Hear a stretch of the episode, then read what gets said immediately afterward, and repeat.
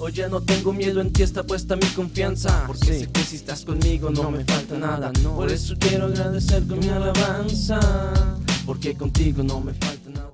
Hola, ¿qué tal amigos? ¿Cómo están? Y bienvenidos a un capítulo más de su podcast. Podrías ser tú. Si has estado al pendiente de los podcasts, te vas a dar cuenta que tenemos por aquí algunos sorteos activos todavía, así que puedes participar en las ligas de abajo, los vamos a dejar. Sin más preámbulos, el día de hoy tenemos, después de ya un largo tiempo de no invitar a alguna dama, tenemos una invitada muy especial, eh, tiene un testimonio tremendo, Dios ha trabajado muchísimo en su vida y en su ministerio, pero bueno, no les voy a dar spoilers, que no lo platique ella a la hermana Tania. Bienvenida, ¿cómo está hermana Tania Vázquez? Vázquez, ¿verdad? Velázquez. Velázquez. Soy muy malo con las abreviaciones. gracias, eh, gracias por la invitación. Estoy contenta, agradecida con Dios por esta oportunidad. Eh, no te preocupes por el apellido, todos, todos generalmente me, me, lo cambian por Vázquez porque es como que más común, pero no, mi nombre es Tania Velázquez. y gracias, gracias por invitarme y pues es un honor, ¿verdad? Que después de un tiempo que no vinieran mujeres, pues aquí estamos al rescate, eh, representando a tales chavas. en, en, representación de todo el poder femenino. Así es, amén. Oiga, este, déjeme nomás aquí, pido un poquito de silencio a la audiencia que tenemos allá afuera. Ok. Este vamos a ver.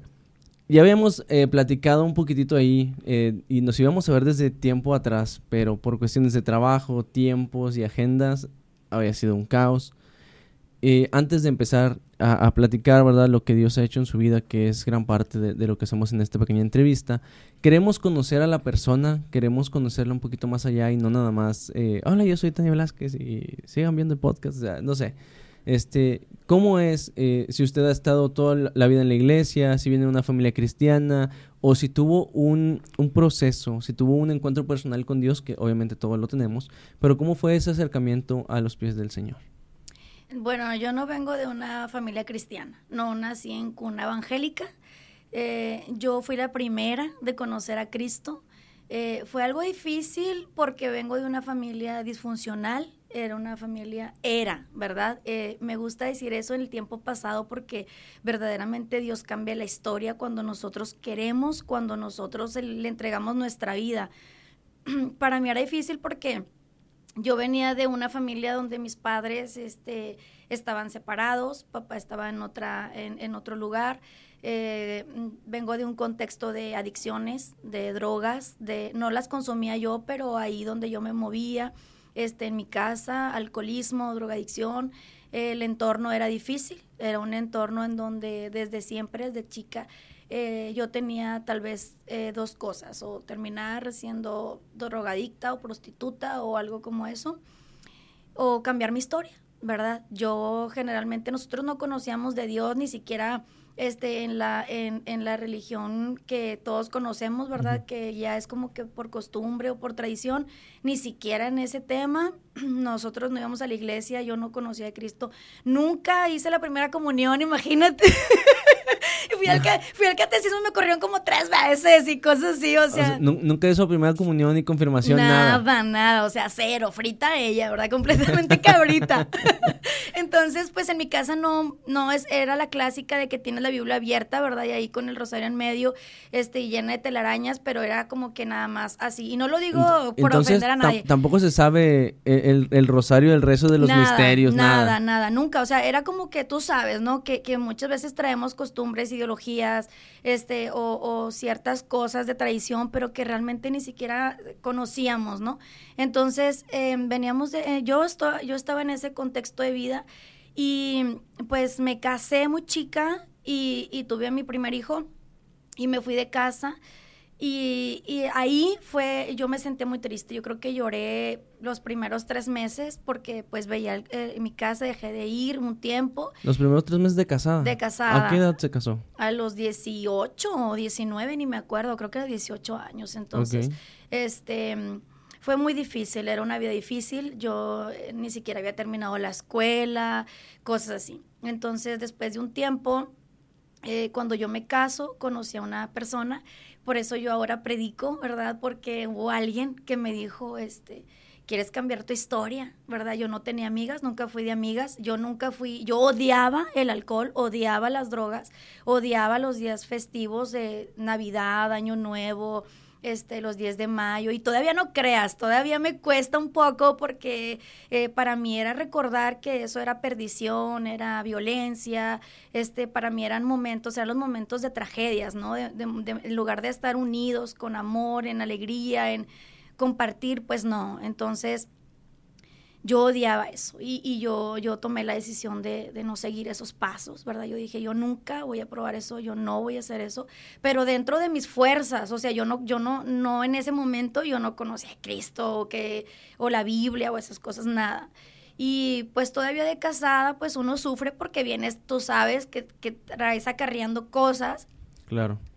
Y, pues fue muy difícil, ¿verdad? Fue muy difícil para mí, pero cuando esta persona vino y me dijo, oye, ¿quieres cambiar tu historia? Dijo, ¿tú conoces de Cristo? ¿Te han hablado de Cristo? Y yo dije, pues no. O sea, realmente no sé Cristo, o sea, no, nada, pues no, nada más sé que pues es un Dios, ¿verdad? Como, pero de esos me acuerdo como cuando decía el apóstol Pablo, ¿verdad? el Dios no conocido, o sea, es que por ahí existe o algo, pero, pero hasta ahí que, debe de haber alguien más, pero realmente no, no, no es como que no, no, es como que le interesara en ese momento, ¿no? O sea, sabía que estaba ahí, lo veía a lo mejor en las imágenes, como, como bien comenta en su casa, eh, con el rosario, con la, Biblia abierta, que es algo muy, muy de la, muy común exactamente, y mucho de la, de la religión pues tradicional, tradicional eh, que parece que el mexicano nace con default, o sea, es como que, bueno, por default, ahí te va.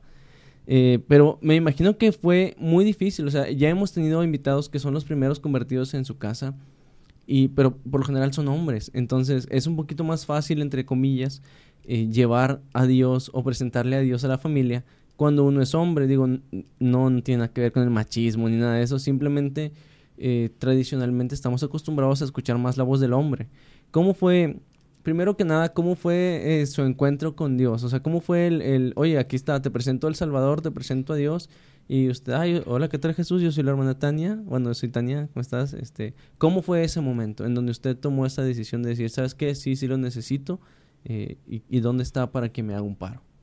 Realmente era renovarse o morir. Y morir no es opción. Yo siempre crecí bajo la ley del más fuerte, en donde yo sola tenía que subsistir. Entonces, cuando me presentan a mí eso, yo me dijo, ¿quieres? Y yo dije, sí. Pero rapidísimo, o sea, yo dije, sí, sí quiero. Porque yo, yo me refugiaba en libros, o sea, a mí siempre me gustó la escuela. Y a mí me habían corrido de la prepa porque pues nosotros vivíamos en una condición socioeconómica baja, o sea, súper baja. Entonces era bien duro porque yo desde bien chica, desde los nueve años, trabajando con mi mamá, limpiando casas, limpiando escuelas, este, y no me da vergüenza decirlo, o sea, vendía billetes de lotería en, en las calles, vendía tamales, entonces era como que luchar y luchar y luchar para, para sobrevivir.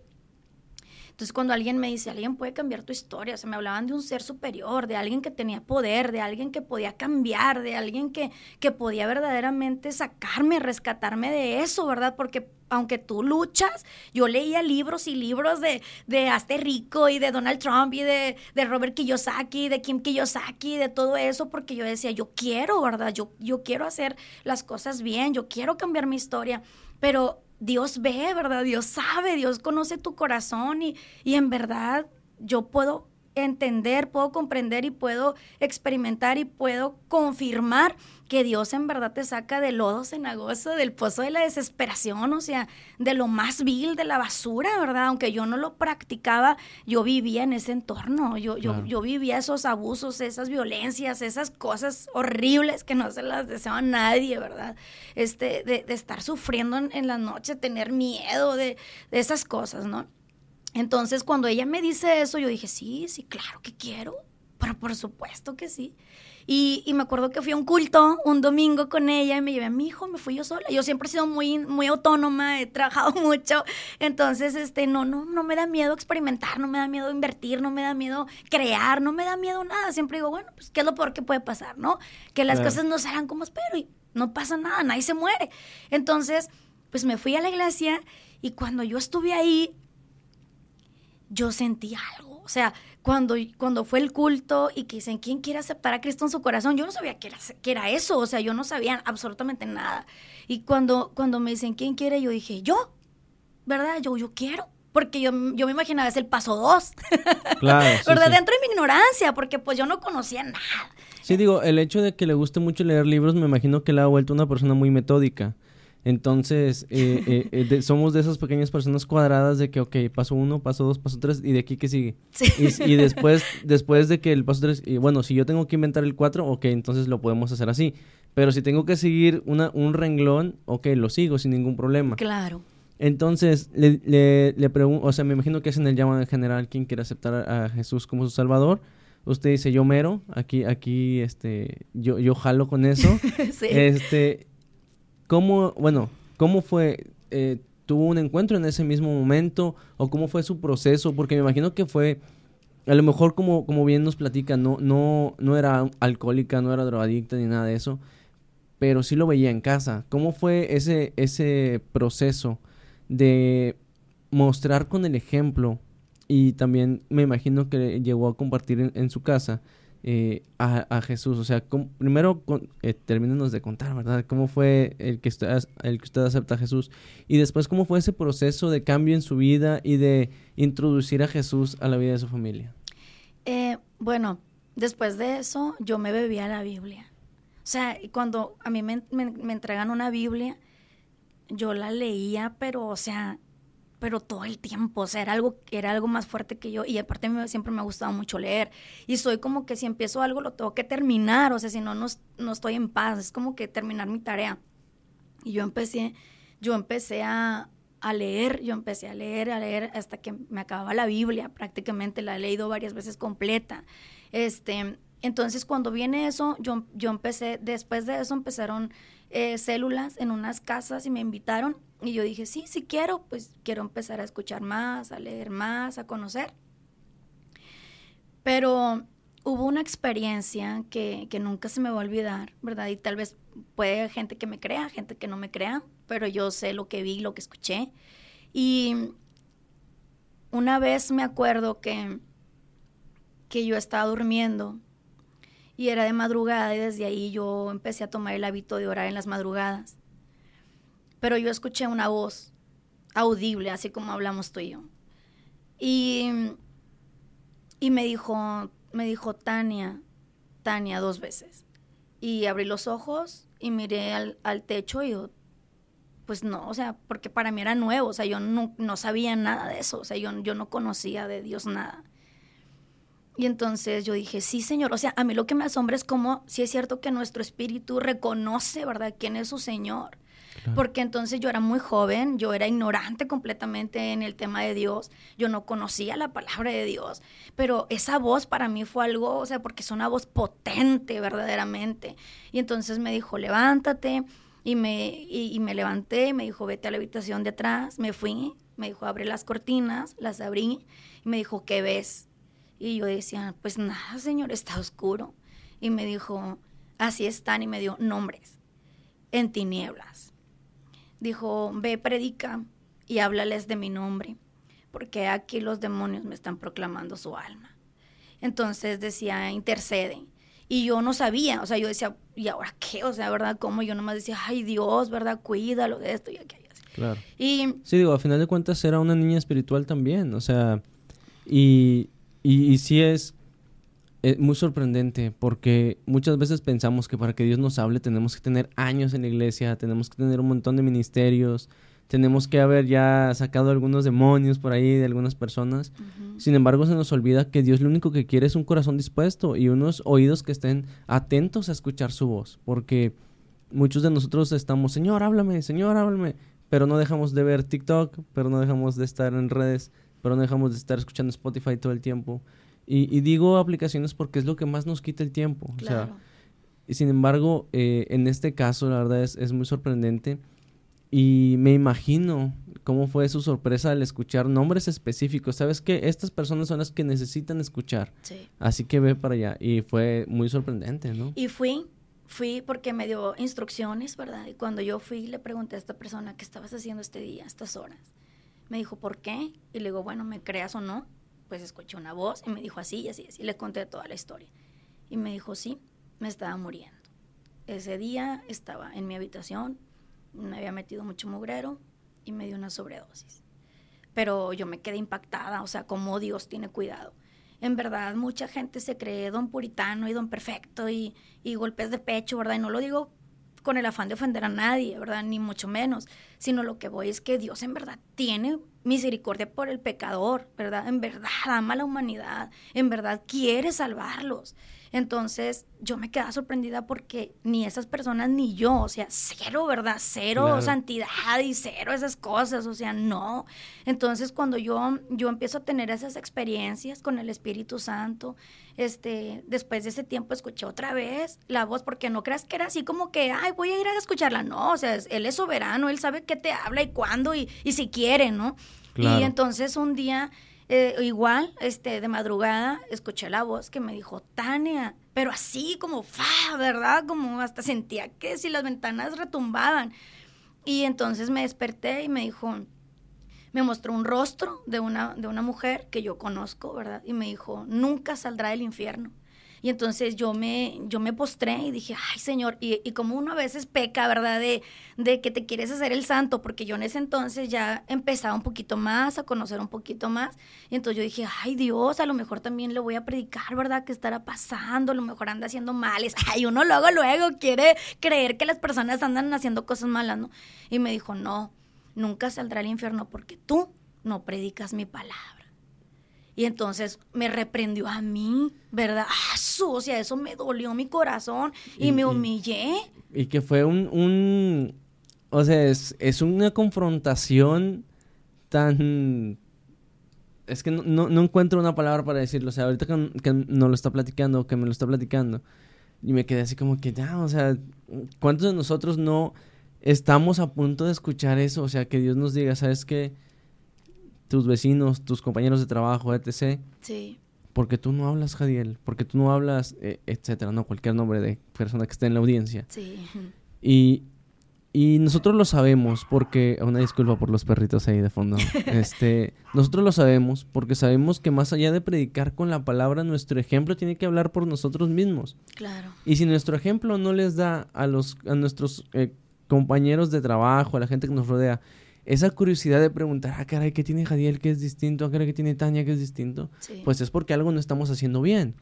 o, es porque ellos tampoco saben que nosotros creemos en un Dios vivo, en un Dios poderoso y que los puede sacar de, los problemas en donde están. Me llama mucho la atención cómo Dios le habla directamente. Y yo siempre he querido escuchar la voz audible de Dios porque Dios nos habla de diferentes maneras.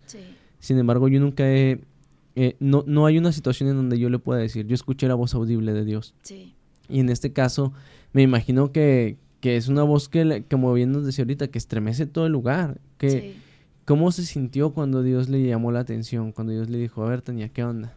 Sentí miedo, o sea, no miedo de, ay, ¿verdad? Como cuando dices un monstruo o esto, o tengo, no, no, no, no, eso no, sino es, es, o sea, tú sientes, ¿no? O sea, fue como un, ah, sentí algo en mi, en mi corazón y me, me, humillé y le dije, perdóname. O sea, algo que yo, yo, yo siempre he sido muy relajada, o sea, yo digo, tú tienes que ser tú, ¿verdad? No, no, no, no con máscaras, no, no, no fingido, no, así relajado, sabiendo que te equivocas, que tropiezas, que caes, pero te esfuerzas, o sea, estás en eso, en el camino. Entonces, algo que a mí me gusta es que siempre es bueno reconocer, reconocer de que sabes que la regué, Señor, me, me equivoqué, tropecé, caí, y regresa al campo otra vez, regresa, ¿verdad? Porque muchas veces las personas, porque se equivocan, porque caen, porque tropiezan, porque cometen un error, son señalados, son criticados o algo y ya no quieren volver.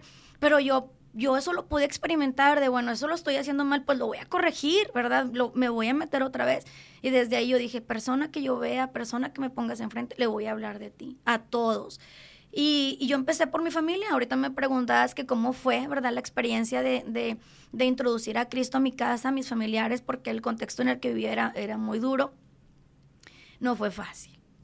Yo cuando yo llegué a mi casa, pues ellos vivían en un ambiente de fiesta, en un ambiente de cosas, ¿no? Mi mamá trabajando, siempre muy, muy trabajada. Ella siempre fue mujer de casa. Ella nunca fue mujer de, de, de vicios y de eso tampoco. Ella era muy dedicada a la casa. eran los hombres los que andaban de pachanga, ¿no? Casi siempre, ¿verdad? tradicionalmente es el hombre el que se va de fiesta, el que... Digo, no, no es correcto, banda, no lo hagan ustedes, por favor. sí. Digo, eh, y, tradicionalmente sí, sí es cierto. Algo, algo de, de, lo mucho que dicen las feministas es que México es un país machista, sí, claro. Venimos de una generación en donde los abuelos de la mayoría de nosotros se sentaban a comer y se levantaban de comer y la mujer hacía la comida, lavaba los trastes, atendía al marido y después de que hacía todo eso, se sentaba a comer ella solita. Sí quedaba, porque pues ella había barrido, ¿verdad? Exacto. Entonces, y ella después comía sola y el señor haciendo otras cosas, o sea, pero el, hecho, por eso, por eso le preguntaba cómo había sido el, el, introducir a, Dios en, en su casa, porque el hecho de que fuera mujer la primerita que dijera, miren familia, encontré algo distinto, encontré algo nuevo, encontré algo que no es esto, que no son las cumbias de Los Ángeles Azules del 31 de diciembre. Sí. Miren esto. ¿Cómo, o sea, cómo fue ese momento? ¿Cómo fue el Bueno, mi papá este no estaba en casa. Estaba mi mamá sola con mi hermano cuando yo cuando yo conocí de Cristo. Él estaba en otro en otros asuntos, ¿no? Cuando yo llego, pues mi mamá a veces el dolor, ¿verdad? Te, te impide ver que hay un que hay un mejor lugar, que hay un panorama distinto. Y entonces cuando yo llego y le digo, no, mira, es que Dios puede cambiar tu historia y, y tú perdona y tú vas, me corría, me decía, lárgate, lárgate de aquí, porque en mi casa eran gritos y, y esas cosas y me acuerdo que me aventaba platos y, yo me iba, pero regresaba, yo, yo regresaba y yo le lloraba a Dios y, y en las madrugadas oraba y le decía, Señor, rescata a mi mamá, Señor, rescata, mira, siempre ha trabajado y luego imagínate que luego se vaya al infierno, o sea, toda una vida difícil de violencia de cansancio, de trabajo. Y así hay muchas personas, ¿verdad? Que viven un, un círculo vicioso en donde están permanentemente en el dolor y en el sufrimiento, pero que no, no tienen otro panorama, que no, que no ven una luz en el camino, ¿no? Claro. Y así estábamos nosotros. Y duré muchos años, bueno, varios años así, que me corría, me corría, me decía cosas y todo, hasta que un día ella tuvo su propio encuentro también, un encuentro también con voz audible, en donde, donde Dios tuvo que tratar con ella. Y, y, bueno, pues ella después empezó a, a, tomar estudios bíblicos, pero ella con su Biblia, porque ella decía, a ver si es cierto, a ver si es diferente, porque ella me estaba desafiando, ¿verdad? Era, era, una persona que, que, ella no se tragaba cualquier cosa, era como que, a ver, susténtame, a ver, dime cómo, ¿verdad? Y cuando yo le di el estudio y todo, pues Dios la transformó. Estuvimos orando. Al tiempo mi papá vuelve, vuelve a casa. Él era alcohólico, estuvo a punto de morir. Dios trató con él fuerte. Eh, tiene una prótesis en una de sus rodillas, perdió todo, perdió su, pues, su trabajo, ¿verdad? Perdió, él, él siempre fue atleta, yo vengo de, de familia de atletas y de, de, lectores y de ese tipo de cosas, y mi papá vivía una vida así, pero todos los excesos, tarde o temprano, cobran factura. Aunque sea deporte y lo veamos como algo noble, pues al final de cuentas tuvo su consecuencia, ¿verdad? Claro. Y lo que te puedo decir es que Dios cumple su promesa, Dios cumple sus, sus promesas, lo que Él dice en verdad, en verdad Dios lo, lo, lo hace posible porque pues después de, de, yo venir de una familia disfuncional, separados, pues hoy te puedo decir que, que mis papás están juntos, que, que, ahora son parte de mi equipo evangelístico, ahora los dos salen conmigo en las calles, eh, ahorita yo predico en el penal de mujeres, eh, predico, pues tengo la página de Palabra y Vida con Tania Velázquez, pero mi fuerte es la calle, o sea, yo no soy tanto de, de, las iglesias, ¿verdad? Sí me congrego, claro, por supuesto, y, y, sirvo y aporto y cumplo, ¿verdad? Con lo que es eso, pero, pero no es mi, no es mi hit, ¿verdad? no, es su llamado. Sí, sí. Su pasión, o sea, usted es una persona apasionada por las almas una vez que, que entendió la enorme gracia de la cual todos somos partícipes, porque una cosa pudo haber sido, ok, ya, Señor, gracias por perdonarme, chido tu cotorreo. Y gracias por perdonar a mi mamá, gracias por restaurar mi familia, pero nos vamos a quedar aquí en la casita porque está más chido el cotorreo aquí, relajado. Pero no, eh, eh, yo lo que veo es una, una mujer apasionada por las almas. Eh, hay mucha gente que predica en, en, las cárceles, pero volvemos a lo mismo, la mayoría son hombres. Y es como que, ah, el hermano va y predica. Pero son muy pocas las mujeres que van a una cárcel de mujeres en donde el ambiente es muy diferente, en, donde el ambiente puede ser incluso más pesado, eh, porque todos siempre hemos pensado de que el baño de las mujeres seguro está bien limpio, eh, el cuarto de una mujer seguramente siempre está bien limpio. e, etc, etc. Y de repente nos damos cuenta que no es así. O sea, que sí hay mujeres que son muy quisquillosas con la limpieza, pero también hay mujeres que les vale queso. Y que son de, ah, este pantalón me lo puse hace tres días, pero sigue hecho bola en la esquina. bueno, me lo puedo volver a poner, no pasa nada. Y, Camina solo ahí. Exacto. pero, ¿Sí? Eh, pero ¿a, qué voy con esto? Que eh, el hecho de ir a una cárcel de mujeres es, es difícil. O sea, no, no es, bueno, para empezar, no conozco tantos hombres que vayan a una cárcel para mujeres, porque no sé si esté permitido o no, yo me imagino que sí. Pero no, los, no conozco a nadie que me haya dicho a mí, Jadiel, yo voy a la cárcel de mujeres. Y soy hombre, soy pastor, soy evangelista, etc. Y voy a compartir.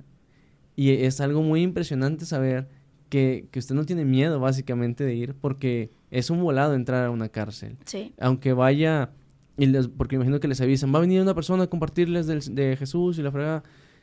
Aunque sepan que va a hablar de Dios, es un volado porque no sabemos o no sabe usted en este caso si hay gente con rencor hacia la iglesia o hacia Dios dentro de la cárcel y, y, no es lo mismo, o sea, creo yo que la violencia entre las mujeres muchas veces es muy minimizado por el tema de que son mujeres, pero no dejan de ser bien rudas, o sea, por algo están ahí, Exacto. por algo, por algo que hicieron y no tuvieron miedo están ahí. Así es.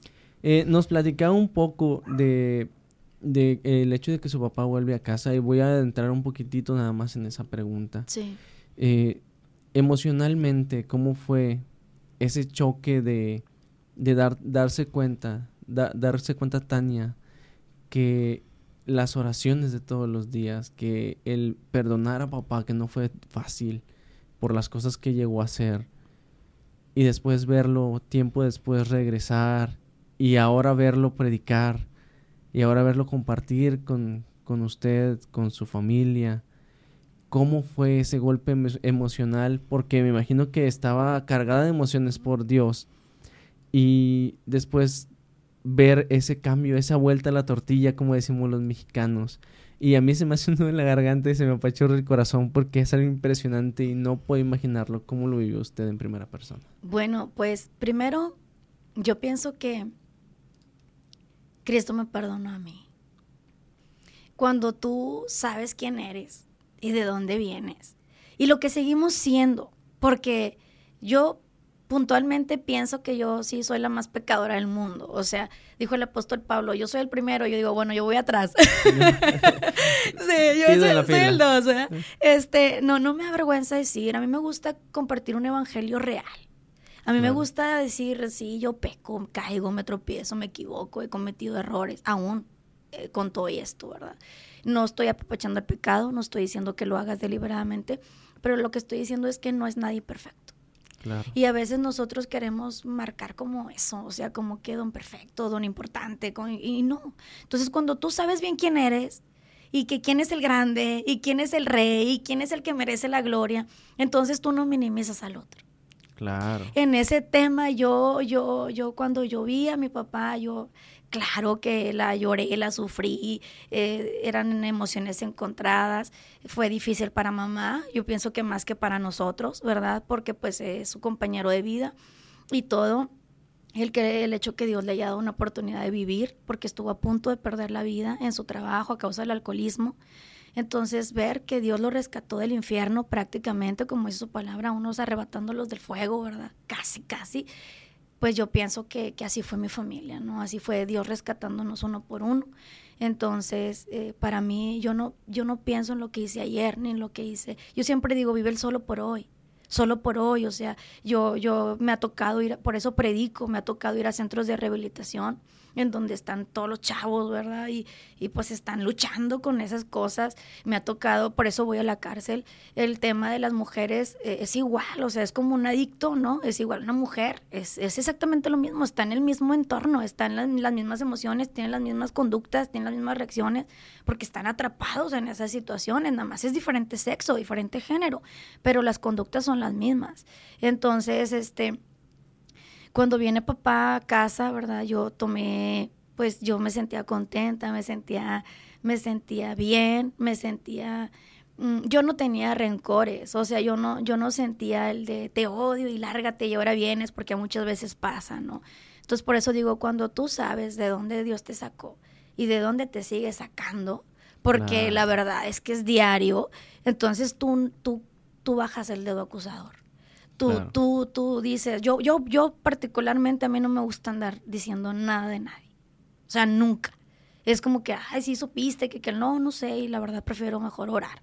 O sea, yo digo, si ves que tu hermano cayó, que aquel se, se equivocó, que aquel se desvió, bueno, pues es un soldado caído, levántalo, ¿no? Entonces, en ese tema, pues imagínate, si eso lo haces con los de afuera, pues cuánto más con los tuyos, ¿no? Con tu casa. Y, y en ese tema, para mí, pues yo sí le doy muchas gracias a Dios, porque quién iba a pensar, ¿verdad? Que después de, ser algo que cada quien andaba en su negocio, cada quien por su cuenta, todos esparcidos, ahora sí que como ovejas sin pastor, real, realmente estábamos así. Bueno, ahora somos uno, ¿verdad? Ahora somos un equipo. Ahora andamos en las calles visitando casas, eh, rescatando personas, diciéndole a la gente, ¿sabes qué? Sí se puede. Si tu familia está destruida, Dios la puede construir de nuevo, Dios puede hacer todo de nuevo. Querer es poder, por supuesto. Y cuando alguien viene y me dice a mí, no, tan, es que yo no puedo, porque yo, o sea, parte de mi historia que Dios me permitió es que, que yo no me quedé ahí, o sea, yo fue como que yo nomás tenía la secundaria. Y, y me acuerdo que en uno de mis, de mis primeros trabajos yo bendigo a la persona que, que, que, me dio la oportunidad porque yo a los 16 ya estaba en una empresa trabajando, me iba caminando, me levantaba a las 6 de la mañana y, me acuerdo que yo llegué y le eché puras mentiras, o sea, yo te digo, no conocía de Cristo y, me dijo, ¿sabes hacer esto y aquello? Funciones de secretaria, porque pues nada más tiene la secu. Entonces yo, sí, sí, sí, a todo, todo, todo, sí. Y, cuando me dijo, oye, por Excel, PowerPoint, sí, todo, todo. Ah, ok. No, pues aviéntate un reporte, ¿verdad? Y me contrataron. Pasó una semana y nada. No, no, no, pues qué, no sabía ni prender la computadora. Entonces me manda a llamar el dueño, era una persona ya grande. Y yo estaba súper chiquitilla y eran puros hombres, puros señores, era como, era, era una, vendían llantas y esas cosas, entonces tú sabes que era para, para gente de, para hombres, ¿no? El, el trabajo. Y entonces él me dijo, no sabes, ¿verdad? Le dije, no, mire, la verdad que no. O sea, no sé hacer nada. y me dijo, entonces, ¿por qué me dijiste? Y le digo, porque no tenemos que comer. necesito el trabajo. Lo necesito no me corran, enséñame, yo, yo aprendo, hago todo lo que quieras. Y me dijo, ya sabía. Y le digo yo, entonces, ¿por qué me contrató, verdad? Dijo, pues quería ver por qué. O sea, ¿por qué dijiste todo eso? Entonces yo, este, yo decía cuando veía a todas las muchachas todas bien bonitas y bien arregladas y pues me imagino que ellas sí sabían, ¿verdad? Yo dije, bueno, pero ellas tienen algo que, que yo no. Y yo dije, ellas van a pedir más sueldo. y tú sabes que así se mueve esto, ¿no? Y dije, voy a pedir menos sueldo, pues me van a contratar. Y este, yo decía, pues ya lo que caiga, hombre, lo lo que se encuentre. Y entonces él me dijo, búscate una escuela. Y yo le dije, no, no, porque pues le estoy diciendo que no tengo, pues dijo, yo te la voy a pagar. Y él me pagó mi primera carrera. Y entonces yo fui de administración y todo eso, terminé. o, sea, toda la, prepa y la... No, no, no, una carrera técnica. Técnica. Ajá. Ah, entonces yo me levantaba a las 6 de la mañana, me iba a trabajar, salía a las 6, entraba a las 7, salía a las 10, hacía las tareas de la madrugada y otra vez a trabajar. Entonces, después de que me caso y que viene todas esas cosas, yo dije, no, o sea, no, yo puedo. Y entonces yo seguí trabajando hice la prepa, la intenté hacer cuatro veces la prepa. O sea, imagínate de esas, de que dije, no, no me va a ganar. Yo, o sea, yo tengo que poder, porque por una razón, por otra, no lo hacía. O sea, no la podía concluir hasta que la acabé. Y después de eso, mi carrera profesional. Y ahorita estoy por, por empezar mi máster en la Facultad de Medicina. Gloria a Dios por eso, en, en, psiquiatría, ¿verdad? Me muevo en eso, me gusta eso, porque porque yo lo viví, porque yo lo sufrí, o sea, lo sufrí por años, ¿verdad? Entonces yo digo, no, o sea, yo digo, sí se puede, Dios puede cambiar tu historia. Claro que sí. Claro, y el, el hecho es que también tenemos que querer hacerlo, o sea, porque la fe sin obras es, muerta. O sea, si, Señor, yo quiero que me bendigas, ok, y estoy todo el día rascándome la panza, sí. y estoy todo el día viendo Netflix, pues nunca va a llegar la bendición. A lo mejor Dios la tiene ahí. A lo mejor Dios dice, ok, Jadiel, aquí tengo tu bendición, pero yo también necesito que te muevas y que hagas algo poquito, nada más como que hagas poquito. Pero nosotros empezamos a creer que no, es que Dios quiere que trabaje toda la vida en la iglesia y Dios quiere que deje mi trabajo para dedicarme. No, no, carnal. O sea, a lo mejor sí, a lo mejor no. A lo mejor Dios ya tiene tu bendición ahí, pero también quiere que tú la sufras tantito, o sea, porque pues también te tiene que costar. Cuando las cosas nos, nos nos cuestan, cuando las sudamos, cuando nos desvelamos, nos sabe muchísimo mejor. Claro. nos sabe muchísimo mejor hacerlo. Claro. y ese logro se vuelve importante para ti. Bueno, algo que yo también siempre digo, es que a veces también en el cristianismo, ¿verdad? Lo digo porque pues nos movemos en eso, eh, tendemos mucho a ser pues así, ¿no? O sea, como que, que Dios me dé todo y no, o sea, el primer mandato de Dios cuando, cuando Adán, ¿verdad? Fue órale, la tierra está, vete a labrarla, ¿no? O sea, este, quieres ser bendecido, pues trabájale, o sea, eh, yo no estoy en contra de los que se dedican completamente a la obra, ¿verdad? Pero yo puntualmente algo que yo siempre he dicho, Señor, yo tengo fuerza. O sea, tú, tú con el hecho de dejarnos despertar, ya, nos, ya es una bendición, ya es un milagro. O sea, tú ya hiciste tu parte, ya lo demás me toca. O sea, me toca a mí, ¿verdad? A mí nunca me ha gustado ser carga. Tal vez porque yo vengo de un contexto en donde, en donde para comer tenía que trabajar. Y la Biblia lo hice, ¿verdad? Que, que, el que no trabaje, que no coma. Entonces yo... yo hoy fue día de sueto, hoy nadie va a comer. Ah, bueno, para mí no, así trabajamos. Entonces en ese tema, bueno, pienso que, que, que puedes, o sea, sí se puede. Una vez alguien me dijo, una persona muy pensante, me dijo, dijo, siempre se puede todo. Si lo echas al carrito, muchas cosas caben. Claro. Y puedes darle sin problema. Entonces, y, es que muchas veces nos ponemos mil excusas. Cuando no queremos hacer algo, que realmente no lo queremos hacer, ponemos todas las excusas posibles. Es que el tiempo, es que el dinero, es que estoy cansado, es que cuando duermo, etc, etc. Pero cuando algo nos apasiona, y yo lo digo por precisamente por el podcast, porque yo he tenido días de ediciones larguísimas donde acabo a las 3, 4 de la mañana para subir el capítulo a las 10 de la mañana. Y y digo, ok, no me puede porque es algo que me gusta. Pero cuando, cuando, recuerdo cuando tenía 14, 13 años e iba a las vigilias de oración, que empezaban a las 9 de la noche y se acababan a las 12. Tres horas de oración, porque era un ratito nada más. No es una velada que es toda la noche. Y yo decía, no, es un chorro de tiempo. Pero, y entonces empezamos a ver eso de, ok, o sea, las cosas que sí nos interesan, no, no, nos, no nos molesta darles todo el tiempo. Y, eso me hizo pensar, bueno, entonces, ¿en dónde estaba Dios en ese momento de mi vida, no? Para yo decir, ah, qué flojera orar tres horas. Porque no, eh, eh, eh, aportando lo que dice, no es que Jadiel sea el más santo, yo no soy el más santo, claro que no, yo vivo tropezando a cada rato. Pero no me agüito, y no quiere decir que no me importe, sino que no me agüito porque sé que Dios está ahí para ayudarme y no lo hago, no es como que, ah, señor, me voy a tropezar, ahorita vengo. No, es, chale, me tropecé, señor, discúlpame porque no lo quería hacer realmente, pero ayúdame a levantarme de aquí. Entonces, me, me eh, ¿a qué voy con todo esto que, que, te estoy platicando, que le estoy platicando? Disculpe si le hablo de tú. No, no. Este, quisiera hacerle una pregunta, una pregunta que, que he estado haciendo en mis últimos eh, podcasts porque me interesa mucho saber la opinión. Actualmente la juventud hablo de los jóvenes más jóvenes que yo porque yo soy un joven ya grande. Chavo ruco. Ya, soy, un chavo ruco, ya soy un chavo ruco. Ya escucho Marcos Witt, pero también ah. puedo escuchar Funky, entonces ya estoy en ese... en equilibrio. Ya estoy en ese equilibrio. sí. Pero actualmente, ¿cuál cree que es el principal problema de la juventud? Que, eh, de la juventud de las iglesias. Hablando específicamente de la juventud de las iglesias. Digo, en, en en la eh, sociedad en general sabemos cuál es el problema. Pero a menos que usted tenga una opinión distinta a la mía, yo he visto y he sentido cómo los jóvenes se están enfriando a una velocidad increíble. ¿Cuál cree usted que es la principal, el principal problema? Bueno, pienso, ¿verdad? Que incluso los adultos, eh, cuando, cuando conviertes a Cristo en religiosidad, cuando lo conviertes en costumbre, cuando lo conviertes en legalismo, cuando lo conviertes ya en una tradición. Ahí, ahí entra el hielo, porque ya lo haces mecanizado, ya lo haces por compromiso, ya lo haces porque tengo que, porque debo que, porque lo debo hacer, pero no hay una convicción. Me explico. Pero cuando tú dices, ¿sabes que no? Sí, porque, o sea, yo por ejemplo digo, bueno, porque yo estoy agradecida por pura gratitud de todo lo que Dios me ha dado. Porque donde Dios me rescató, a mí nunca se me va a olvidar. Parece que fue ayer cuando escuché su voz por primera vez.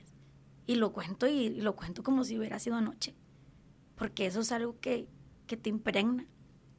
Pero cuando tú lo haces, porque es que lo tienes que hacer, es que tienes que ir, es que qué van a decir, es que... No.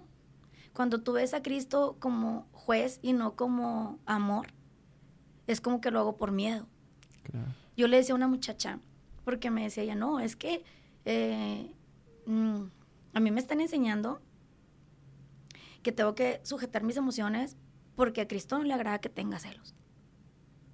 Entonces desde ahí, yo digo, a ver, estás viendo a Jesús como un tirano y tú estás, tú estás sometiendo, o sea, tu vida la estás poniendo en manos de alguien que tú ni sabes, porque ni siquiera tú me estás diciendo, es que yo sé que a él no, es, alguien me dijo que a él no le gusta, ¿no?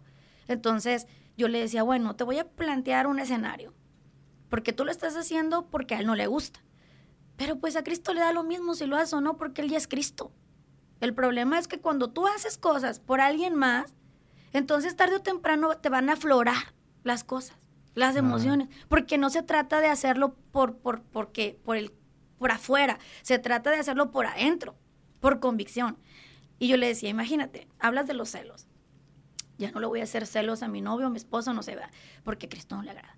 Le digo, imagínate que se le acerca una chava, que le vale queso, y lo seduce, porque le gusta. ¿qué sientes? Dice, no, pues, ay, siento, porque, ¿por qué se le acerca? Le digo, entonces no estás transformada. No le haces el pleito ni el circo, pero los celos siguen. Claro. Entonces, es diferente a cuando tú dices, no, yo sé quién soy. Yo, por ejemplo, yo siempre he dicho, a mí no me intimida nadie. Ah, que si hay una chava más guapa que yo, gloria a Dios, qué bonita. Más inteligente, ah, qué padre. Ah, que es emprendedora, empresaria, que qué padre, lo, le aplaudo. Es más, hasta me inspira. Pero ¿sabes? Porque yo sé quién soy. Claro. Entonces, cuando tú no tienes eso bien definido, quién eres, qué quieres, a dónde vas, pues todo te va a mover. O sea, esto no es de culpas. No se trata de nadie, se trata de ti. Yo siempre he pensado, tú no puedes culpar a aquel, a aquel, a aquel, ni siquiera la sociedad, el contexto. No. Yo tenía dos opciones, drogadicción, prostitución. Y yo decidí cambiar mi historia porque a Cristo le plació. Claro. Yo siempre he dicho, Él tiene el poder, pero la voluntad la tengo yo. Exacto. Entonces, en ese tema, yo pienso que la juventud o, los adultos o lo que sea, esto se trata de nosotros. Yo digo, ¿quién quiero ser yo para Dios? ¿Cómo quiero estar delante de Él? Que me valga los demás. o sea, oro por todos, pero no son para mí un punto de partida, ni tampoco son un, un ¿cómo podría decir? Un detonante por el cual yo pueda decir, chin, o por él o, o destaco o me hundo. Claro. Un día vino una persona y me dijo, ay, fíjate que me dijeron que no era lo que esperaba en una predicación. Y luego me dice, que dice, pero yo sé que no, que eso no te va a importar, ¿verdad? Le dije, pues la verdad que no. Porque a mí ni me adulan ni me destruyen. Yo fui a dar lo que Dios quería. Ah, que si ustedes querían, ¿verdad? Todo un show montado y todas esas cosas. Bueno, pues eso pues, yo no lo puedo controlar, ¿verdad? no se trata de, no se trata de, mí, ¿verdad? Es algo de ustedes. Entonces yo me, yo me enfoco en mí. ¿En qué puedo controlar yo? ¿En qué pienso? ¿En qué hago? ¿En qué digo? En, en mí. Me, veo, veo un sermón, escucho un sermón a mí. ¿Qué me está hablando Dios a mí? Leo la palabra, ¿qué me va a transformar a mí? Claro, porque a veces caemos en esa predicación está con ganas para que la escuche el hermano y volteas a buscar al hermano que quieres. Hermano, ponga atención a la predicación. Claro. Y el otro hermano, pues hermano, usted también, o sea, mire por enfrente en lugar de estarme volteando a ver a mí. Sí, yo creo que, que realmente el hecho del legalismo y de estar señalando los errores ajenos es algo que nos ha afectado como iglesia en general. Sí. Eh, comentaba acerca de los jóvenes porque son nuestra mayor audiencia.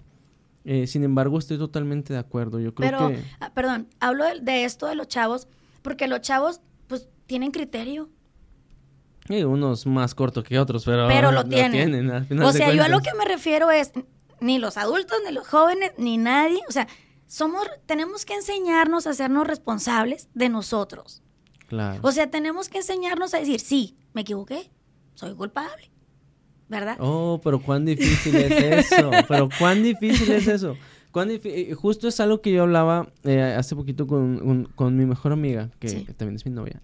Ah, este, sí. Ay, guiño, guiño. Este, y yo le decía, creo que lo que más ha afectado actualmente a los jóvenes de la iglesia, porque se ha visto un, un, enfriamiento y es algo que a mí me asusta mucho, al menos a mí en lo personal, porque si de por sí hay miles de señales de que el Señor viene pronto y después volteamos a ver a nuestros jóvenes que son el futuro de la iglesia y, ves corazones fríos y, te acuerdas de que el amor de muchos se enfriara y dices, oh Señor, ya vienes, o sea, ya no tardas, estás aquí a la vuelta. Sí. Espérate, baja, eh, para en la vida, me quiero bajar un rato porque esto va muy rápido. Y yo le decía, yo creo que es, es algo, eh, yo creo que eso, eh, el hecho de estar buscando culpables, el hecho de estar buscando a quién señalar, o el hecho de tratar de justificar inclusive el pecado de que, o sea, sí me equivoqué yo, pero él se equivocó más feo. Sí. Entonces, sí, eso no importa, pecado es pecado, así te hayas robado un peso, así hayas matado a alguien, pecado sigue siendo pecado, o sea, y, y es algo que no queremos aceptar. Muchos de nosotros, eh, jóvenes adultos, varones, damas, pescadores, eh, no pescadores, o no sé cuántas eh, miles de programas hay para las diversas personas en, en las iglesias. Sí. Ya no queremos este sermón de el Señor viene pronto, el Señor es fuego consumidor. No, queremos estas predicaciones de Dios es amor Sí. y todo es amor y, y amor por acá y amor para allá y amor para todos y bendiciones para todos. Ah, sí, qué bueno, y lo sabemos que Dios es amor. Sí. Pero también a veces nos hace falta, como iglesia, que nos recuerden que así como Dios es amor, también es fuego consumidor.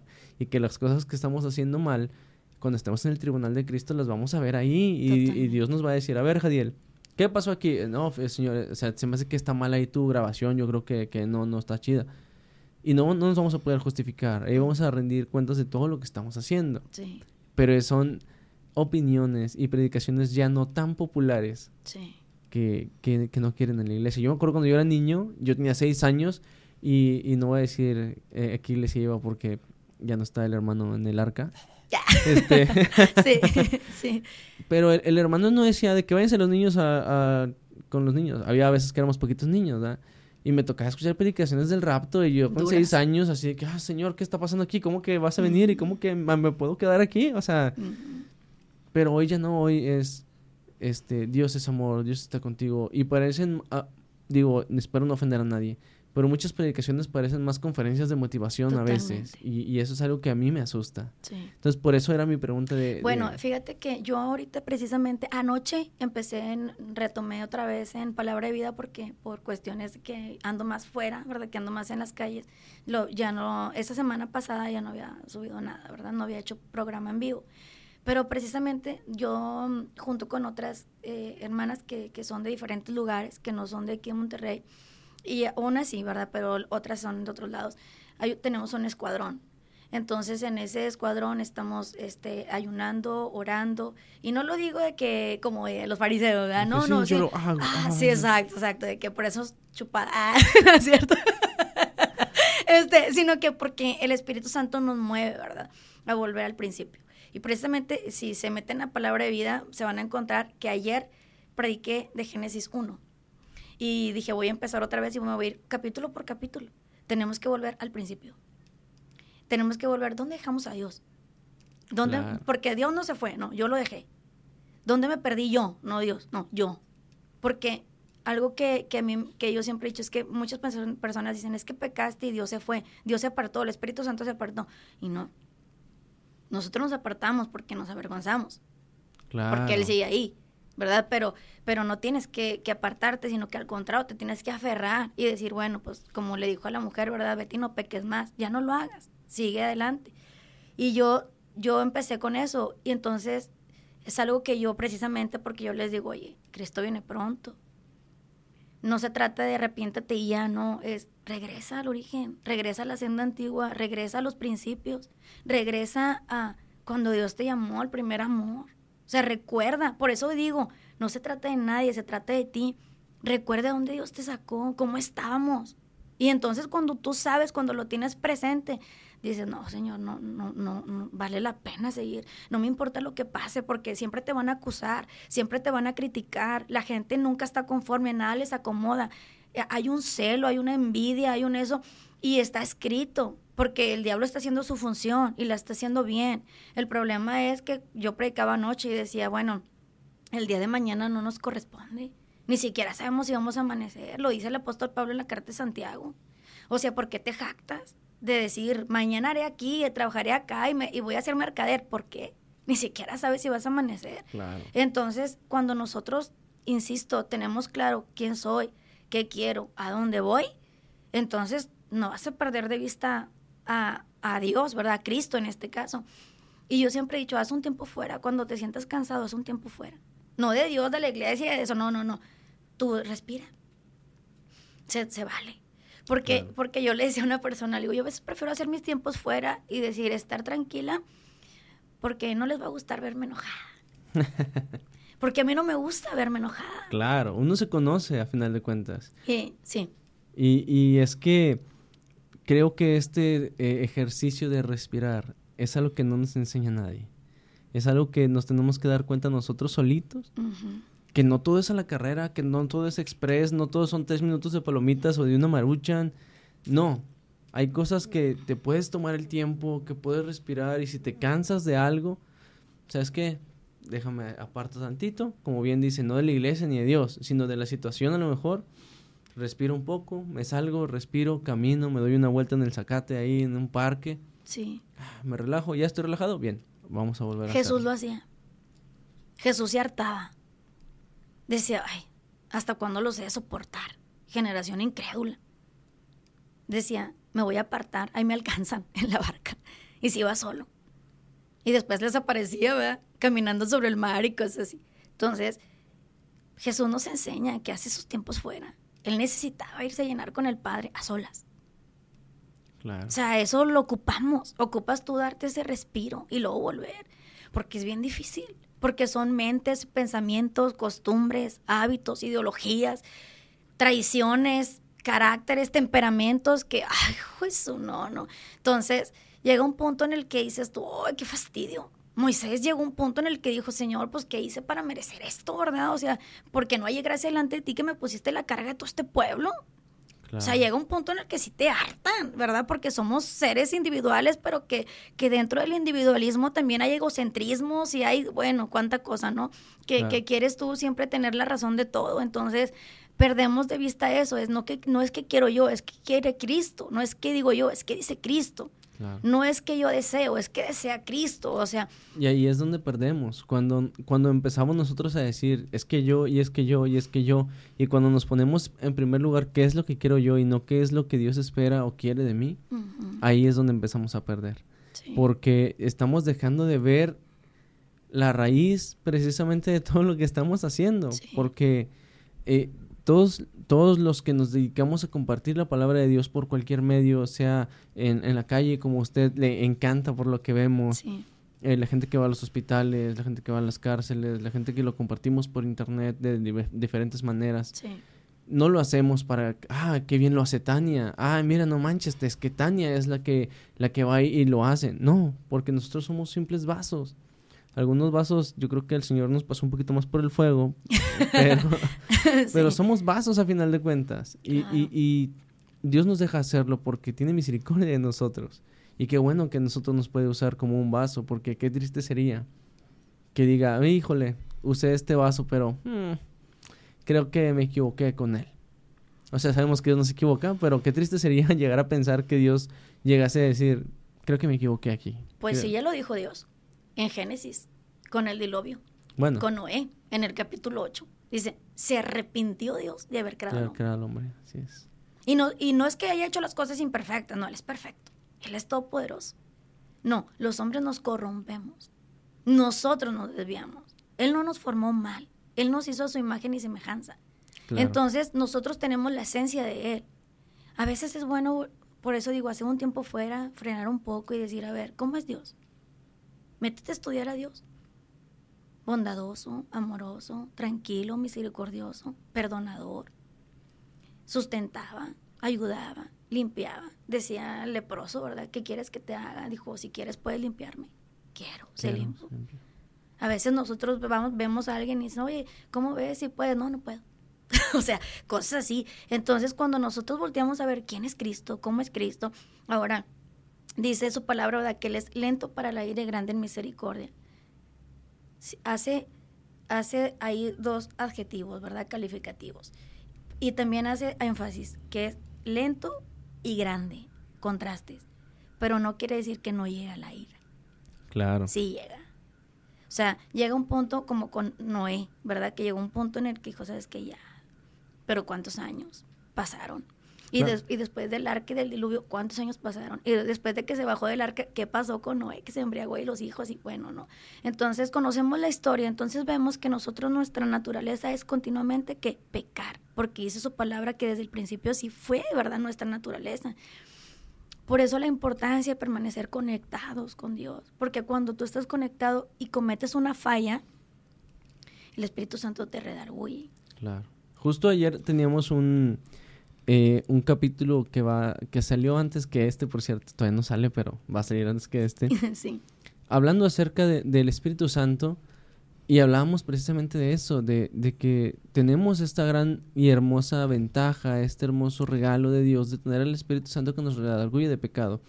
Pero oh, cuán triste es cuando ignoramos al Espíritu Santo o cuando pecar ya no te genera nada. O sea, que ese es el, otro extremo. O sea, lo, lo, lo, lo, chido, lo padre es que el Espíritu Santo dice, Javier, la estás regando. Ah, perdón, déjame, me meto otra vez en el camino. Pero llega a este punto, eh, hacíamos una comparación como un niño con un padre. Llega a este punto en donde el papá le está diciendo, dice, lo estás haciendo mal, lo estás haciendo mal, lo estás haciendo mal, tienes que hacerlo bien, mira, te estoy enseñando cómo. Y el niño se harta y dice, ¿sabes qué? Ya no te voy a hacer caso, ya, te voy a ignorar totalmente y voy a hacerlo como yo quiero. No me importa si me equivoco, no me importa si me caigo, no, me importa nada, lo voy a hacer así. Y muchas veces así somos con el Espíritu Santo.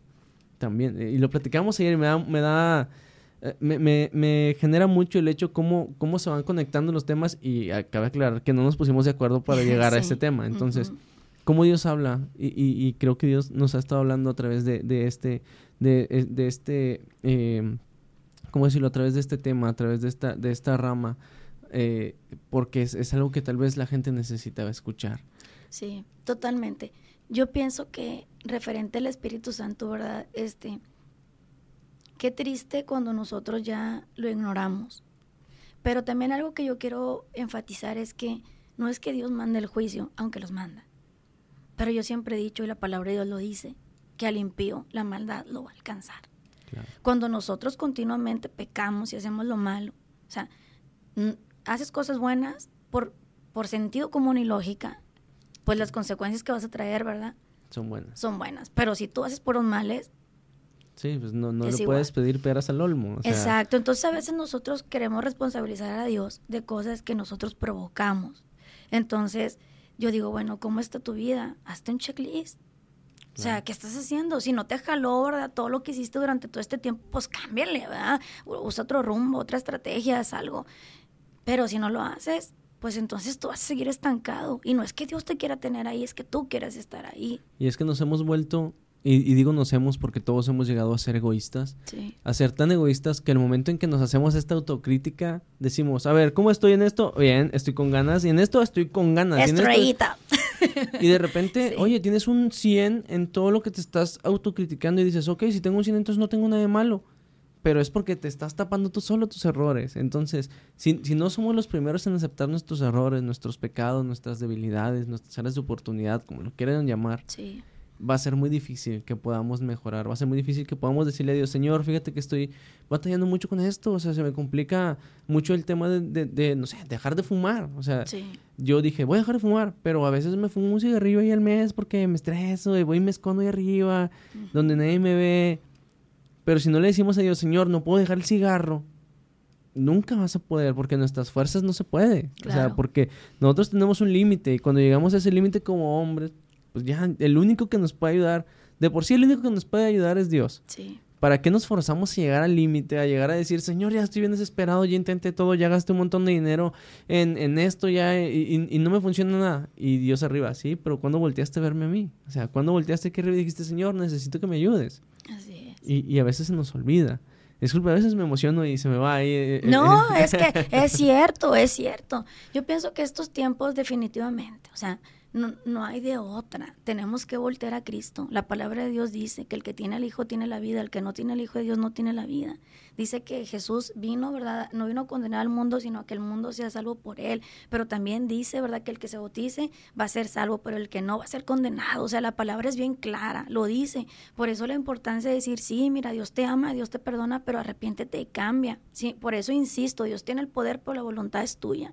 Tú decides si lo aceptas o no. Por eso dice que Él vino, que anduvo entre nosotros, ¿verdad? Pero hubo quien, quien lo aceptó y hubo quien lo rechazó. tanto que lo clavaron en una cruz.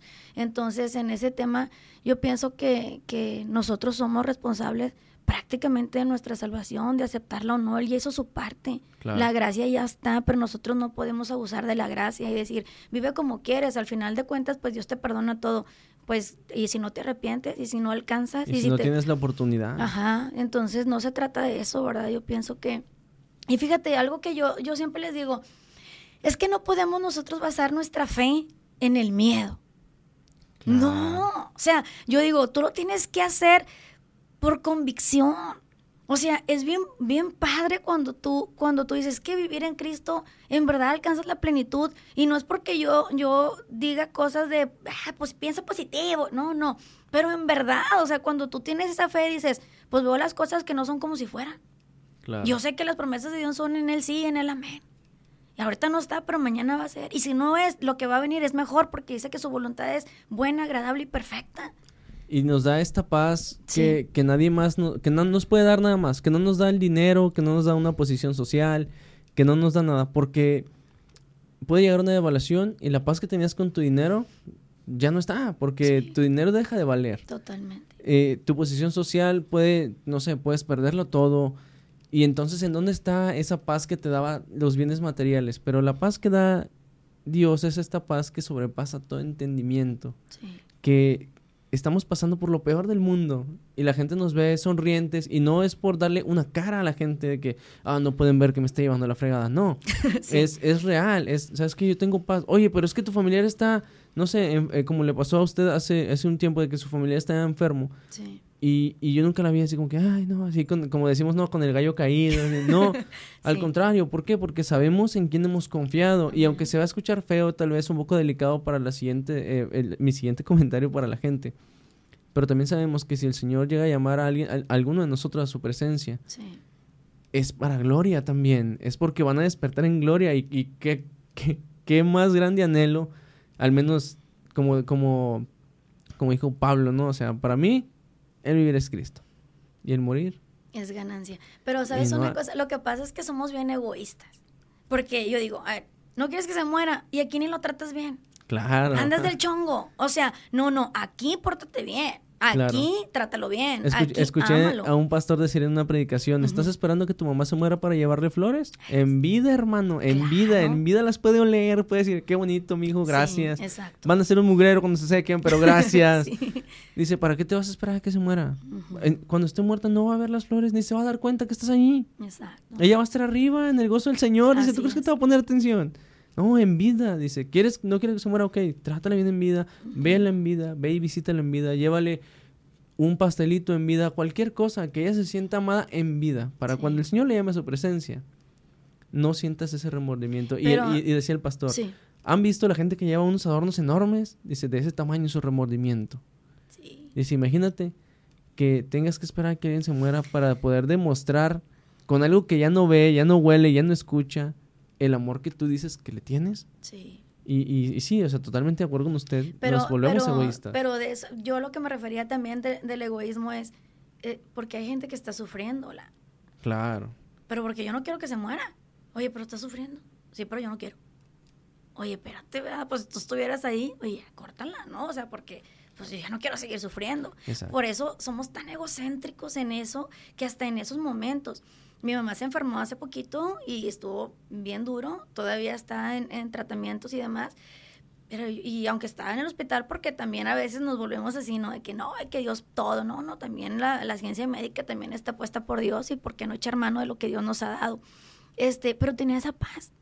Yo, yo me acuerdo que en un trabajo que yo hace poquito tenía, no hace mucho, me decían encantada, la de las caricaturas, porque que había pajaritos y que así, ¿no? Me decían, vives en un mundo feliz fuera de la realidad. Y todavía hasta la fecha, hay quien me dice, no, es que, o sea, tú estás botada, o sea, todo te vale, o sea, no, no tomas nada en serio, y este, y eres bien irresponsable, y yo, no, no es cierto. Soy responsable, yo, yo tengo trabajo, yo, yo cumplo mis horarios, cumplo mis cosas, hago mis asuntos, todo en tiempo y forma. Nada más que pues para qué andar toda agobiada y enojada y gritando y, o sea, a ver, no voy a cambiar las cosas si lloro, si me enojo, si grito, si maldigo, no lo voy a cambiar.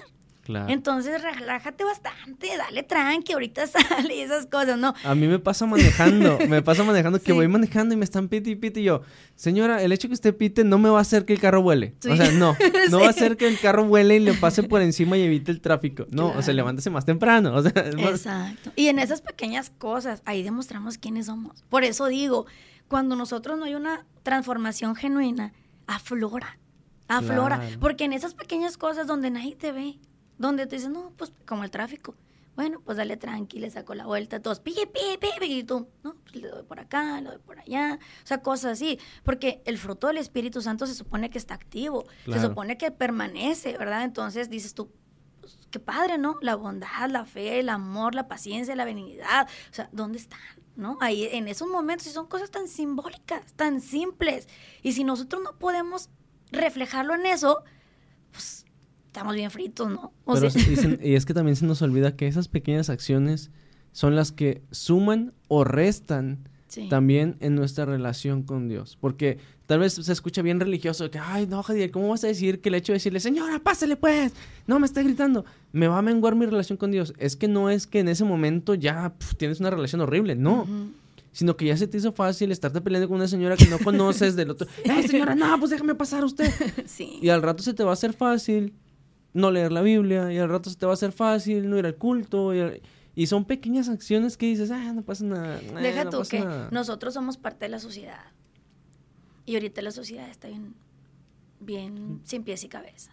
Por eso la violencia, por eso la intolerancia, por eso las cosas. Y si nosotros sumamos a eso, en lugar de restar o contrarrestar, pues eh, yo pienso que ahí está también, ¿verdad? Nosotros podemos aportar mucho a la sociedad y, no como religiosidad ni nada, sino en, las acciones comunes, ¿verdad? De, de ser amables, de estar tranqui, de a veces así uno, uno aporta más, o sea, la gente dice, ah, mire qué chido, sí es cierto, mejor así.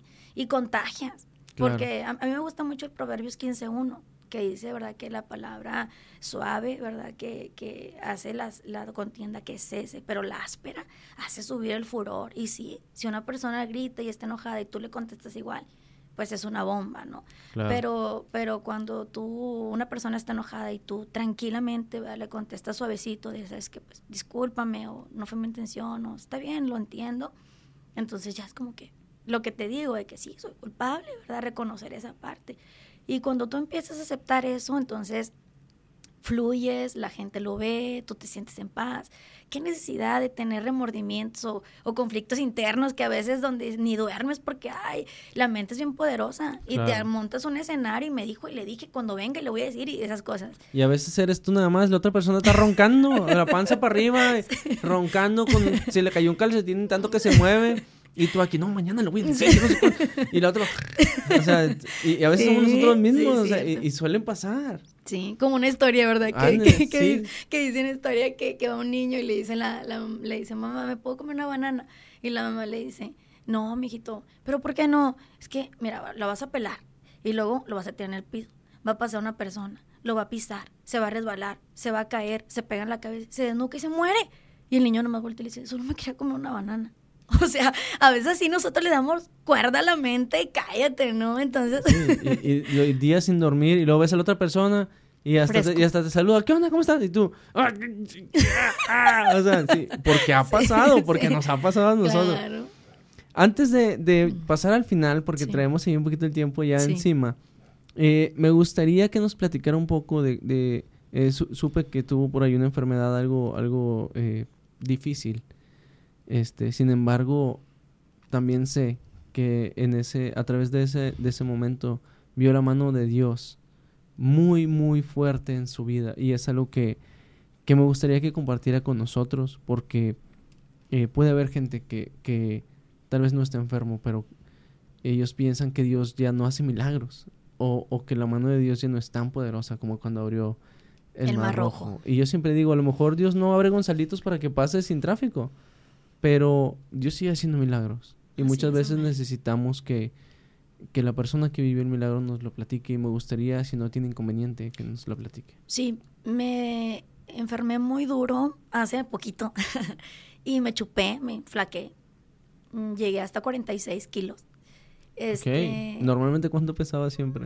Pues arriba de 50, ¿no? Digo, tampoco he sido como que la más frondosa del mundo, pero 46 pues sí estuvo duro. Sí, sí era algo que no, no era común. Ajá.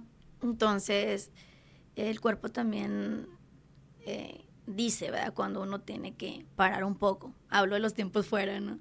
Entonces, este, mi corazón estaba dejando de latir. Ya tenía una frecuencia cardíaca súper baja. Yo hago deporte, eh, nado, pero con todo y eso no, no es así como que tuviera una frecuencia de un deportista de alto rendimiento, en donde dices, bueno, hay variaciones bien marcadas o parámetros bien, bien marcados, ¿no?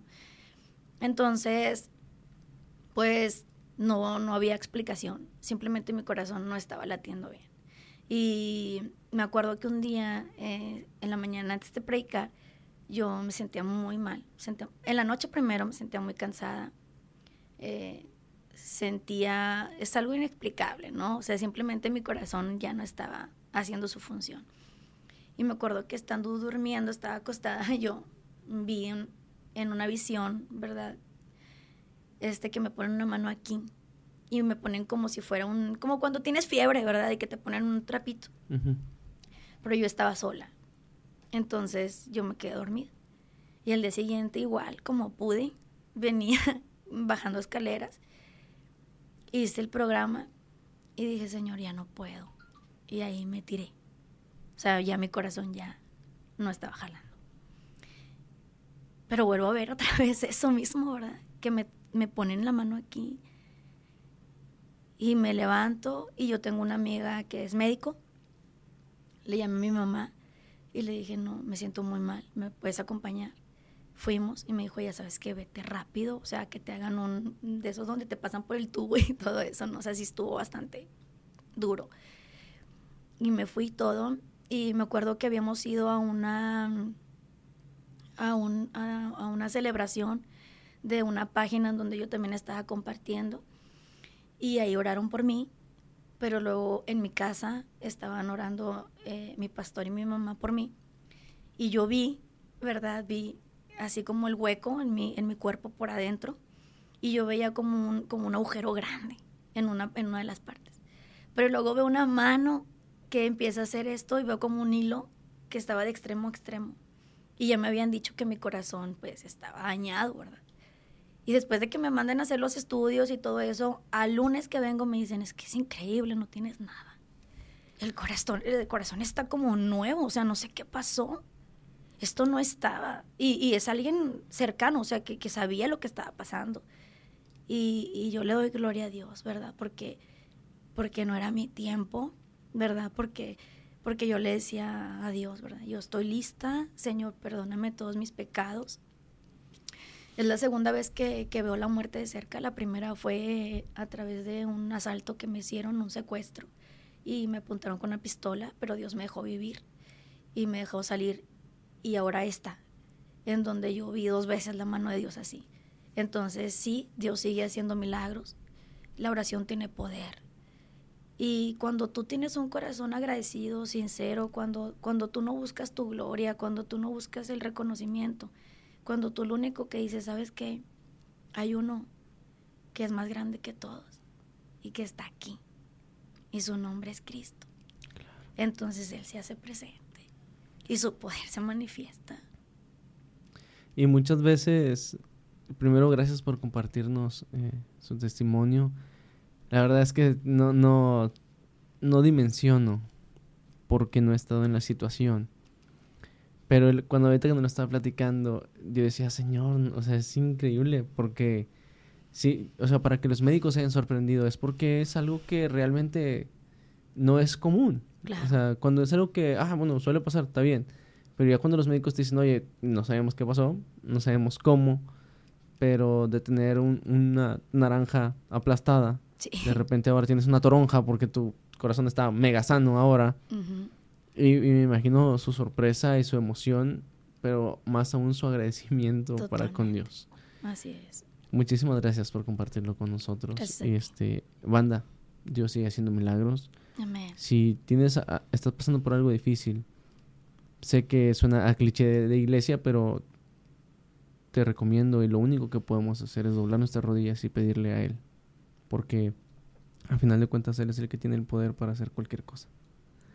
Eh, vamos a pasar a la parte final del podcast. Tenemos por aquí dos secciones. La primera se llama ¿Qué prefieres? Aquí está la animación ¿Qué prefieres? Es que si no, luego no la pongo.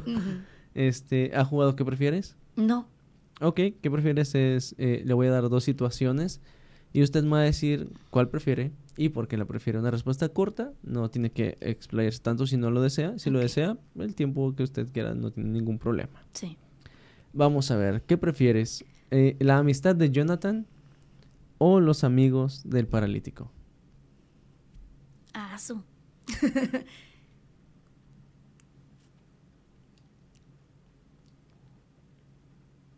los amigos del paralítico. ¿Por qué? Porque la amistad de Jonathan era algo entre ellos, pero los amigos lo acercaron al que era al verdadero, a Cristo. Entonces, los dos tienen relevancia, ¿verdad? Pero en este caso veo yo la dimensión porque me asemejo, ¿no? Claro. Que alguien lo acercó al, o sea, que no solamente lo sanó, que no solamente lo levantó, sino que le dio salvación. Y la amistad de Jonathan y, y, de David, pues era propiamente entre ellos, ¿no? Claro, sí, eran best friends entre ellos. sí. Eh, ¿Qué prefieres, la fe de Abraham o la fortaleza de Job? La fe de Abraham. ¿Por qué? Porque la fe lo hizo alcanzar grandes cosas. Y aunque acá con Job le restituyó, ¿verdad? Pero es como que hasta ahí terminó. Pero Abraham trascendió hasta el día de hoy. Sí, hasta el día de hoy seguimos hablando del padre de la fe. ¿Qué prefieres? ¿Entregar a tu hijo como Abraham o entregarlo como Ana? como Ana. para que le sirva, para que él tenga su propia experiencia. Yo creo que todos los que Dios nos ha dado la bendición de ser padres, hemos llegado a decir, ¿sabes qué, Señor? Si, si lo tengo que, dejar, que sea, por favor, sirviéndote a ti. Sí, porque, por ejemplo, en el caso de, de Abraham, ¿verdad? Pues sabemos que, que, que, no se llevó a cabo el sacrificio y que hubo ahí una sustitución. Pero él, pero ya no se habla más, o sea, de, que haya tenido su propia experiencia como tal, hablando en, esa, en ese periodo de tiempo, ¿no? Claro. Y sin embargo, pues de Samuel sabemos quién fue Samuel, ¿verdad? Claro. Profeta grande. Totalmente de acuerdo. Este, hoy, hoy los que prefieres están muy amigables, por cierto. ¿eh? ¿Qué prefieres? Siempre está a cargo de mi hermosa novia, Eunice Padilla. Eh, ¿Qué prefieres? Em, ¿Ser amiga de Jesús como Marta y María?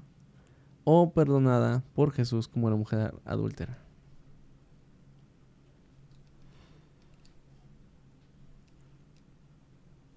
Ay, eso sí está difícil.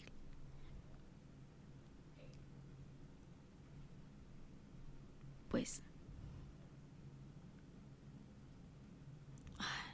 yo creo que por una parte perdonada, pero pues la comunión que tuvieron ellos trascendió, ¿verdad? Entonces, pues yo creo que como María, porque Marta de repente ya andaba medio titubeando. esa es una, esa es una complicada porque este de, pronto también me siento así como, como esa mujer, ¿no? Claro, ayer hablábamos precisamente y eh, uno de los de las preguntas del que prefieres de ayer era eh, ¿qué prefieres? Eh, ser haber sido uno el, el ladrón al cual Jesús le dijo, de cierto te digo que hoy estarás conmigo en el paraíso, o la mujer a quien Jesús le dijo, mujer, ¿dónde están los que te acusan? Y cuando, cuando estábamos haciendo el que prefieren, yo trataba de contestar y yo decía, es que es, muy difícil porque por una parte, claro que anhelaría ser ese ladrón y que Jesús me dijera de primera en primera fila, hoy estarás conmigo en el paraíso. Claro que sí, pero recibir el perdón de Jesús. Sí y que Jesús todavía te diga con toda esa autoridad, ¿dónde están los que te acusan? O sea, yo, o sea, yo me imagino a Jesús, yo sé que no pasó así, hermanos de la iglesia, no se enojen. A Jesús diciendo, o sea, si yo que te la puedo hacer de emoción, o sea, yo, yo soy el que puedo entrar la primera piedra. Yo no lo hice. Sí. Todos los que te trajeron ante mí, aquí, todos los que ya venían con toda la violencia del mundo, ¿dónde están? O sea, yo me lo imagino así y, y no alcanzo a dimensionar ese perdón que, debió sentir. Claro. Y y bueno, le digo que han estado muy amables hoy los que prefieres. Y por último, eh, ¿qué prefieres? ¿Ser la mamá de Moisés o la mamá de Juan del Bautista? Em,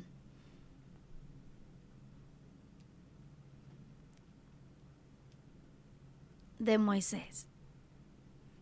Porque em, estuvo con él, lo formó, lo cuidó, ¿verdad? Entonces ella pudo vivir todas esas cosas. Juan el Bautista, pues nada más por un tiempo y lo voló. Aunque bueno, Moisés también porque tuvo que ir a rescatar al pueblo, pero no sé, creo que que no soportaría ver a mi hijo que lo decapitaran y esas cosas. Claro, y es que sentimiento de mamá también ahí juega muchísimo, ¿no? Sí, sí, porque digo, Juan Bautista era grande, ¿no? O sea, él, fue el que preparó el camino de Jesús, no era cualquier hijo de vecino. Pero como mamá, este, yo creo que me dolería mucho conocer, y, todo por, por, por, otros, ¿no? O sea, por terceros de decapitarlo. Entonces, yo creo que no, no, no soportaría ver eso, ¿no? Claro. Por eso prefiero a Moisés. De... Totalmente de acuerdo. Yo no podría con esa noticia. O sea, de hecho, si un día pasa, no me digan. O sea, realmente yo me doy cuenta solito luego. O sea, para que sea menos feo. Sí, sí. Eh, bueno, antes de terminar, ahora sí, no como pastor de iglesia, de que antes de terminar el evento otra media hora. este, eh, ¿dónde podemos ver su proyecto? ¿Cada cuándo podemos ver sus videos? ¿En dónde lo puede seguir la audiencia? Eh, ¿La puede seguir la audiencia? Por si quieren acercarse con usted las chicas, me imagino que se centra un poco más en, las chicas, aunque también eh, atiende chicos, pero eh, si alguien se quiere acercar con usted, quiere platicar, le quiere mandar un WhatsApp y contarle sus penas, ¿en dónde la podemos seguir? En la página de Palabra y Vida con Tania Velázquez, ahí pues algunos me escriben en el Messenger, ¿verdad? De ahí de la página. Y pues ahí están los videos. Ahorita estoy, apenas empecé ayer a tomar el nuevo horario y estoy a las 10 de la noche, lunes, miércoles y viernes lunes, miércoles y viernes, días de la noche. Si ustedes quieren hablar con nuestra hermana Tania, ella tiene toda la disposición del mundo para poder charlar con ustedes. Y bueno, más allá de lo que ella pueda decirles a ustedes, es lo que Dios quiera también decirles a través de ella. Muchísimas gracias, hermana, por estar con nosotros. Sé que tal vez nos excedimos un poquitito de tiempo, pero eh, creo que es lo que Dios quería platicar con nosotros el día de hoy. Creo que ha sido un podcast muy, muy edificante, este, un poco distinto a los podcasts normales, pero eh, realmente es algo que, que, disfruté mucho el día de hoy, eh, disfruté mucho la conversación. Y bueno, si en un futuro podemos hacer algo en vivo con algunas dudas de la gente que quiera eh, hacer algunas preguntas, pues la estaremos invitando a, aquí a participar con nosotros nuevamente. Una vez más, muchísimas gracias. Y bueno, no sé si usted decir algunas palabras finales ya para despedirnos de la audiencia. Pues gracias por la invitación y pues a todos, ¿verdad? Acércate a Cristo. Es algo que decimos siempre, pero no nos vamos a cansar de decirlo. Abraham predicó todo el tiempo y, habían mandado, ¿verdad?, la alerta de que iba a venir un diluvio.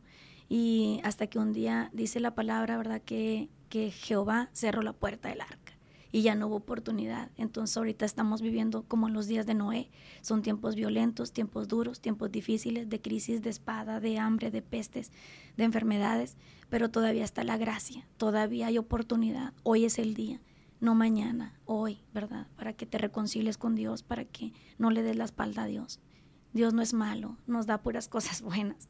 Y pues no es el alma de nadie las que está en juego, sino tu alma y la mía. Entonces, pues solamente me resta decirte que Dios te bendiga, que oramos por cada uno de ustedes, de los que nos escribe y aún de los que no, ¿verdad? Y deseo con todo mi corazón que le entregues tu vida a Cristo, porque Él puede cambiar tu historia. Así es. Y puedes, y una vez que lo hagas, vas a entender por qué la mayoría de nosotros decimos que es la mejor decisión que hemos tomado en nuestras vidas. Que Dios te bendiga y nos vemos en el próximo capítulo. Oye, no tengo miedo, en ti está puesta mi confianza. Porque sé que si estás conmigo no me falta nada. Por eso quiero agradecer con mi alabanza. Porque contigo no me falta